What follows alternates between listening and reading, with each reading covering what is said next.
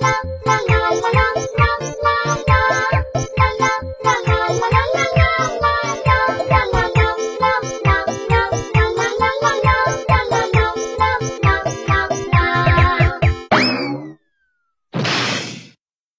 关注微信公众号“童眼看世界 News”，了解更多精彩内容。喵喵，大家好，我是袁小喵。小伙伴们，你们喜欢萌萌的、整天挂在树上一动不动的考拉吗？在澳洲有一只叫做阿尔洛的小考拉，今年一岁半了。它超级贪吃，又超级贪睡。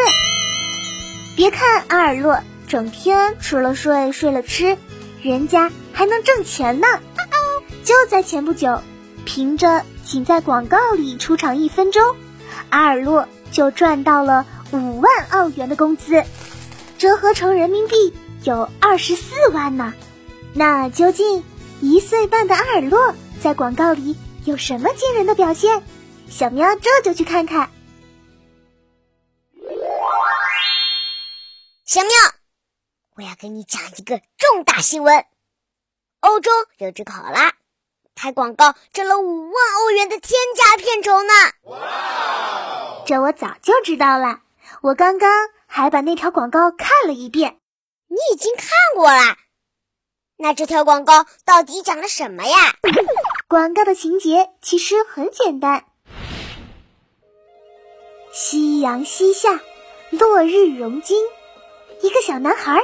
踩着天空中最后一片金色，骑着自行车赶在回家的路上，经过一根电线杆时，他突然听到有些奇怪的声音。男孩停下车，四处张望之后，抬头一看，原来是一只呆萌的小考拉，耸着小脑袋，双手耸拉在电线杆两端，眼神呢，竟然瞪成铜铃一般大。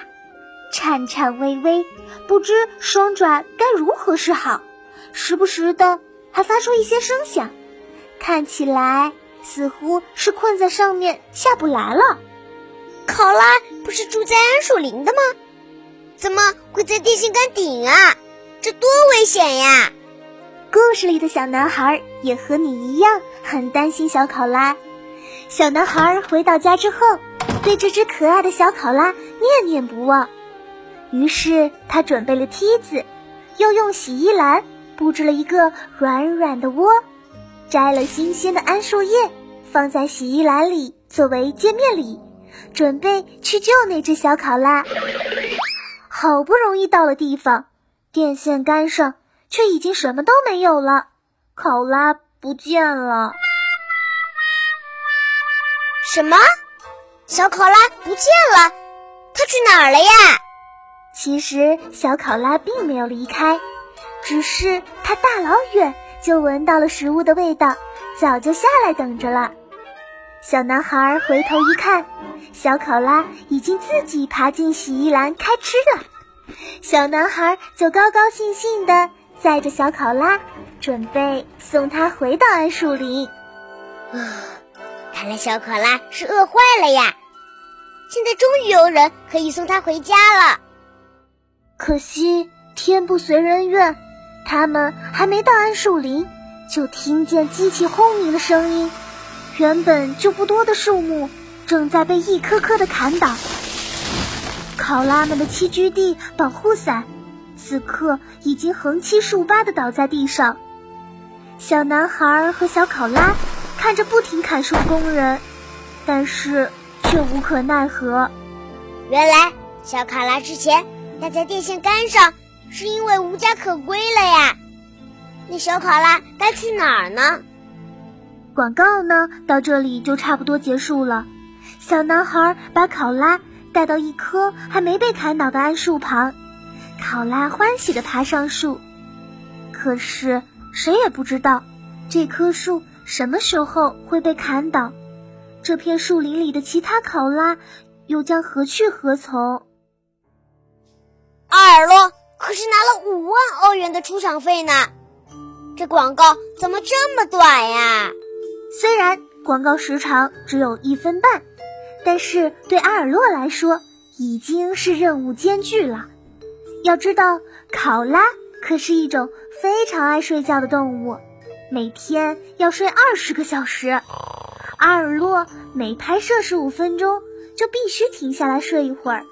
至于什么时候再开拍，导演你也别问，问就是还没睡醒。所以这一条广告他可是足足拍了四天。呃，看来阿尔洛牺牲睡觉的时间来拍广告也不容易呀。考拉怎么会这么爱睡觉呢？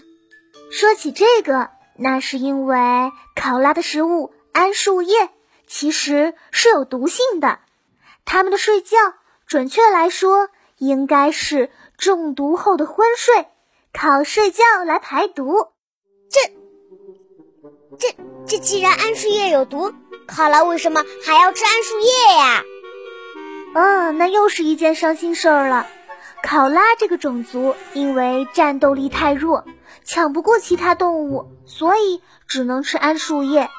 有些小考拉要是连树叶都抢不到，那就只能只能吃自己的便便啦。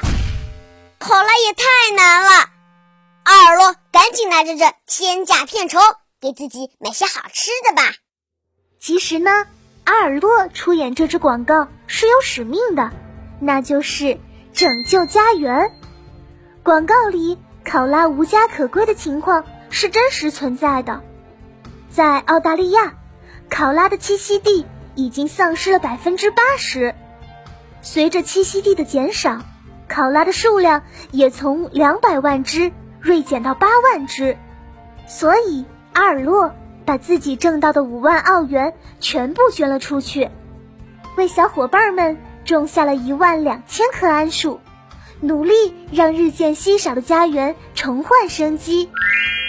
阿尔洛这次的天价片酬，其实也是各方为了保护考拉们的栖息地做出的共同努力。好了，各位亲爱的小伙伴们，今天的小新闻到这里就要结束了。你们喜欢可爱的考拉吗？如果你们也想救助动物们，不妨从身边做起，种一棵树，喂一只小猫。还有什么好办法？欢迎大家给小喵留言哦。我是袁小喵，我是黄小亮。天天小新闻，世界敞开门。每周一至周五早上六点半，我们不见不散哦。